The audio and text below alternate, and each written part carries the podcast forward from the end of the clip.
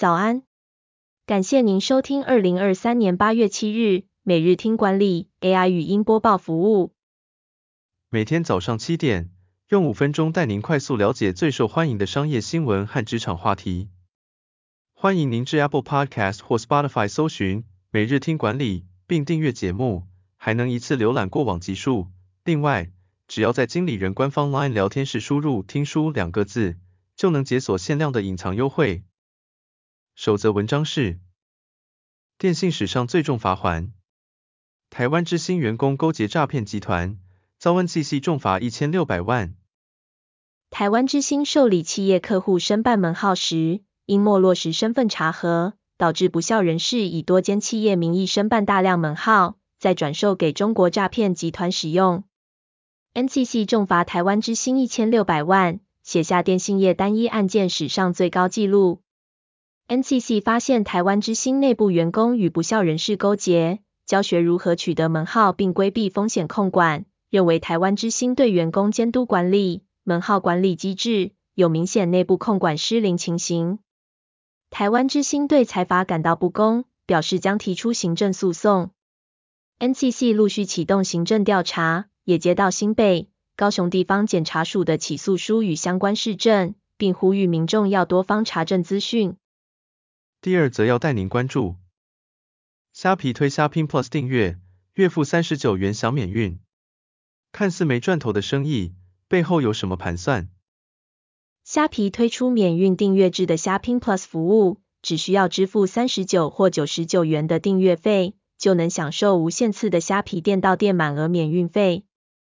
虾皮购物推出虾拼 Plus 的原因，一方面是观察到免运是最有效的促销手段。另一方面是观察到过半数的虾拼 Plus 订阅者会续订服务，且续订户的订单量比先前增长近百分之四十。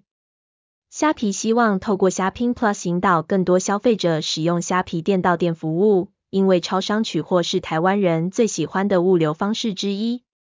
虾皮店到店已有超过九百间直营门市，并与外部通路合作，提供更多取件店铺。虾皮店到店还推出了智取门市，提供自助取货、自助寄件服务，并全面调整为二十四小时营业。第三则新闻是，立讯狂吃苹果订单，营收飙八十四倍。曾经的富士康女工人，如何成为郭董的最大挑战者？苹果在近期发表了 Vision Pro 头盔，这款产品被誉为是有史以来最复杂的三 C 产品。组装这款产品的不是鸿海，而是立讯。立讯成功解决了制造过程中的组装难题和 Micro LED 的缺陷问题，因此获得了苹果的青睐。立讯的董事长兼总经理王来春是鸿海的前员工，他在立讯的崛起中扮演了重要角色。立讯透过收购联滔电子和纬创昆山厂，成为了苹果的关键供应商，并且在越南和印度建立了生产基地。立讯还计划加强在电信和汽车领域的投资。